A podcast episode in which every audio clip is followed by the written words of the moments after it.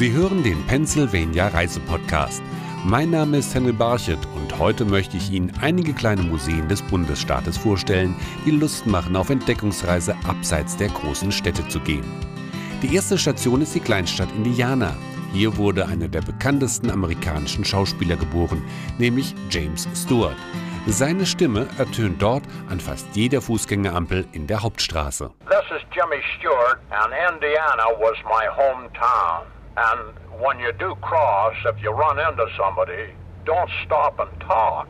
But listen, it's not a marathon, so take your time. Die Stimme ist die des Parodisten Richie Rich, der der amerikanischen Filmlegende damit ein akustisches Denkmal setzte. Mehr Erinnerungen findet man dann in einem kleinen Museum, das ausschließlich dem Schauspieler gewidmet ist. Geleitet wird es von Tim Harley, der viele Fakten über James Stewarts Zeit in Indiana zusammengetragen hat. Uh, Mr. Stewart's uh, Mr. Stewarts Familie eröffnete 1853 einen Eisenwarenladen und seine Familie lebte hier bis zum Tode seines Vaters im Jahr 1960. until Mr. Stewart's parents, his father passed in 1960. Die Bürger von Indiana sind stolz, dass eine der bekanntesten Persönlichkeiten des amerikanischen Films hier aufgewachsen ist. Mr. Stewart was born here, spent the early part of his life here, attended what we called the model school. Mr. Stewart wurde hier geboren, verbrachte hier seine Kindheit und besuchte die örtliche Schule bis zur achten Klasse. Als junger Mann war er zusammen mit seinem Vater Mitglied bei der Freiwilligen Feuerwehr. Also, er wuchs hier auf, bis er dann ein Internat besuchte. a young man with his father in the fire association, so grew up here uh, to a point and then went off to boarding school. Im Museum sind nahezu alle Plakate der Filme zu sehen, in denen James Stewart mitspielte. Zu sehen ist aber auch der große Stoffhase aus dem Film Mein Freund Harvey sowie Uniformen aus der Militärzeit des Schauspielers. Aber der Besucher bekommt auch einen Eindruck vom Privatmenschen James Stewart. In einem Ausstellungsraum haben wir das Büro aufgebaut, das Mr. Stewart in Hollywood hatte. Das vermittelt schon einen sehr persönlichen Eindruck. Das letzte Mal war übrigens James Stewart an seinem 75. Geburtstag in Indiana, als die Stadt ihm nämlich ein eigenes Denkmal setzte. Eine ganz andere Geschichte erzählt das Pennsylvania Trolley Museum in der Kleinstadt Washington bei Pittsburgh. Welcome to the Pennsylvania Trolley Museum. We ask you to uh, please remain seated while the car is moving and keep your heads and arms and hands inside the uh, car at all times. Hier wird die Geschichte der Straßenbahn des Bundesstaates erzählt. Direktor Scott Becker. Well, uh, Pennsylvania was the uh, had the most number of trolley. Pennsylvania hatte eine Zeit lang die meisten Straßenbahnlinien in den USA. Die Linien führten damals überall hin, in Landstriche, wo es mehr Rehe als Menschen gab.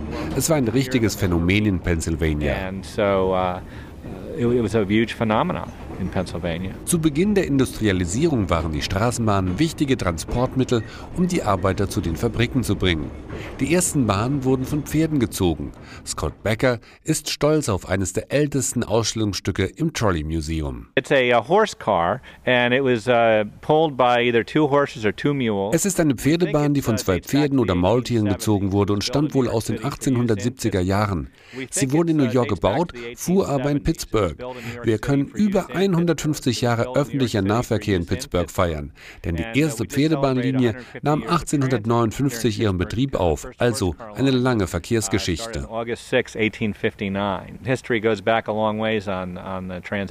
Started August 6, 1859. History goes back a long ways on, on the transit here. Scott Becker und seine Mitstreiter haben zahlreiche Modelle aus allen Epochen zusammengetragen und sogar eine eigene Straßenbahnstrecke auf dem Museumsgelände gebaut. We have almost 30 cars on display here.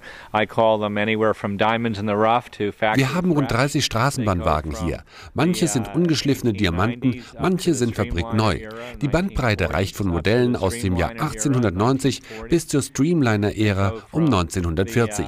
Mit einigen fahren wir auch noch rum. Wir sind also ein Museum mit lebendiger Geschichte. And you can actually ride on some of the streetcars. So we're very much a living history uh, museum. Zeugnisse einer viel früheren Epoche findet man im kleinen Dorf Avella, ungefähr eine Stunde südlich von Pittsburgh gelegen, im Westen Pennsylvanias.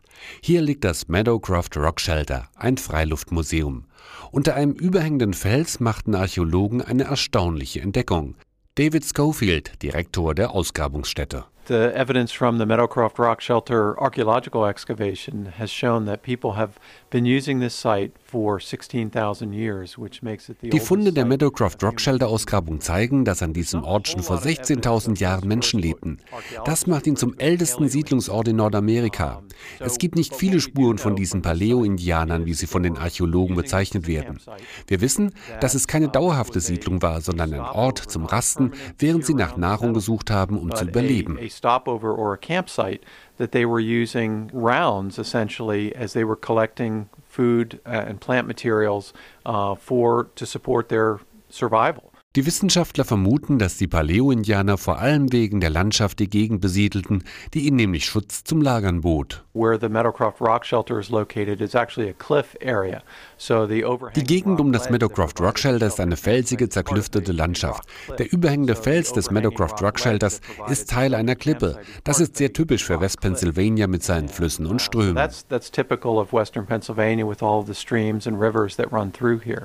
Es gab im Laufe der Geschichte viele Gründe, warum sich Menschen in Pennsylvania ansiedelten. Einer war die Religionsfreiheit. Viele religiöse Gruppen wanderten zum Beispiel aus Deutschland aus, um hier nach ihrem Glauben leben zu können. Ein Beispiel, wie davon ein ganzer Ort geprägt wurde, findet man im Norden von Pittsburgh in einem kleinen Dorf, das den Namen Harmony trägt.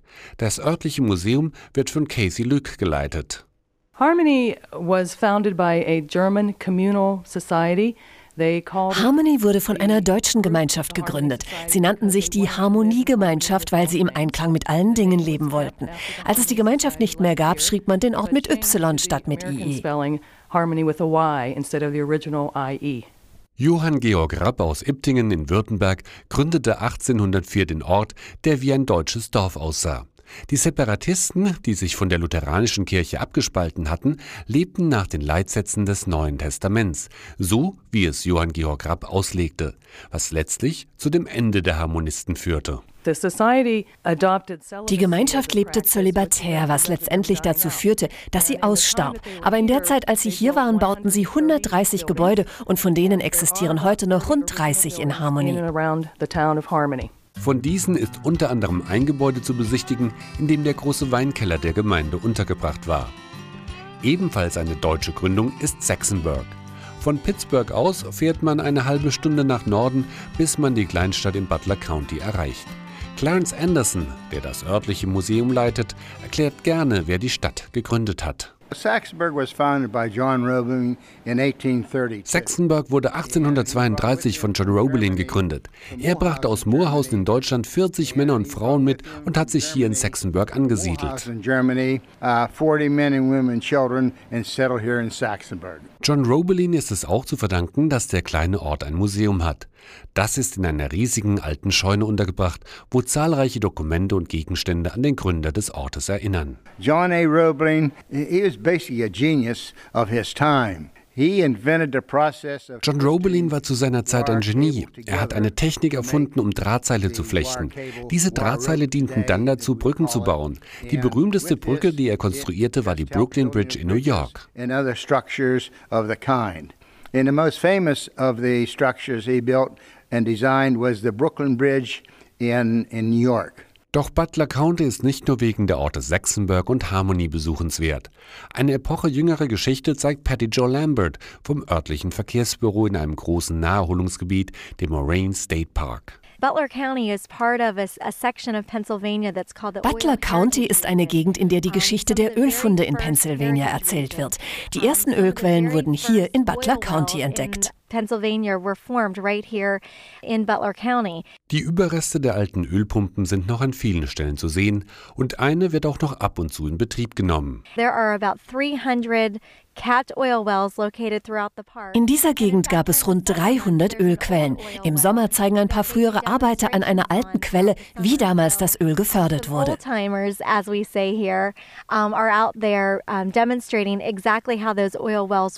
Nicht Öl, sondern Gas sorgt dafür, dass in der Kleinstadt Wellsboro im Osten Pennsylvanias die Straßenlaternen das ganze Jahr überleuchten, so Laurie Cobb vom örtlichen Fremdenverkehrsamt. Wellsboro is famous for the fact that it has operating Wellsboro ist berühmt für seine Gaslaternen entlang unseres Boulevards. Sie leuchten jeden Tag 24 Stunden lang und brennen mit Erdgas. Uh, the gas lights operate 24 hours a day on natural gas. Die nostalgischen Laternen geben Wellsboro ein ganz eigenes Flair, sodass sich die Besucher wie in einem amerikanischen Heimatfilm aus den 50er Jahren fühlen. Wellsboro is a beautiful, uh, very well maintained uh, small town. Um, there are large boulevards that Wellsboro ist eine gepflegte Kleinstadt. Sie hat einen breiten Boulevard als Hauptstraße. Hier kann man tagsüber, aber auch abends an Shops und Restaurants vorbeibummeln. Es ist eine typische amerikanische Kleinstadt. Uh, either in the evening or during the day. Just a really beautiful little town. Um, it's kind of your typical American type village.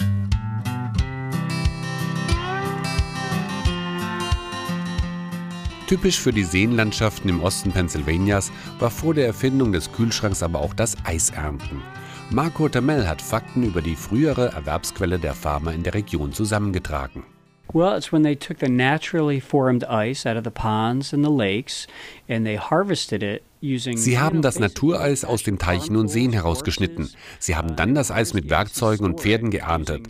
Dann haben sie das Eis in Scheunen zwischen Sägemehl und Heu gelagert, um es das ganze Jahr zum Kühlen ihrer Nahrung zu nutzen. In ice houses, burying it in sawdust or hay, so that they could use it year round to preserve their food. Die Eisblöcke wurden dann in die Stadt Scranton gebracht und von dort aus mit der Eisenbahn in die großen Städte nach Pittsburgh, Philadelphia und sogar bis nach New York geliefert. Für viele Farmer war der Handel mit Eis ein einträgliches Geschäft. Yeah, they would harvest mainly in January and February. Uh, die Eisernte war meist im Januar, wenn das Eis die nötige Dicke hatte, so 10 Inches dick. Die Stücke waren 20 auf 40 Inches groß und wogen rund 300 Pfund. Es war nur eine kurze Erntezeit, aber verwendet wurde das Eis dann das ganze Jahr. But then when they stored it properly, they could use it year round. Mit der Erfindung von Kühltruhen und Schränken allerdings endete das Geschäft mit den Eisblöcken. Mark Rotamel, der heute aus Eisblöcken Skulpturen schneidet, sieht sich aber in der Tradition der Eisfarmer und möchte deshalb in einem kleinen Museum im Dorf Lakeville die Geschichte des Eiserntens zeigen. We'd like to capture it. There's been some local displays in the, you know, the Wayne County Chamber and and there's enough of the history um, and also with the, the timing wir möchten die Erinnerung am Leben erhalten. Jetzt gibt es noch einige Zeitzeugen, die sich daran erinnern, wie damals Eis geerntet wurde. Wir möchten das alles aufzeichnen, bevor die Geschichte verloren geht.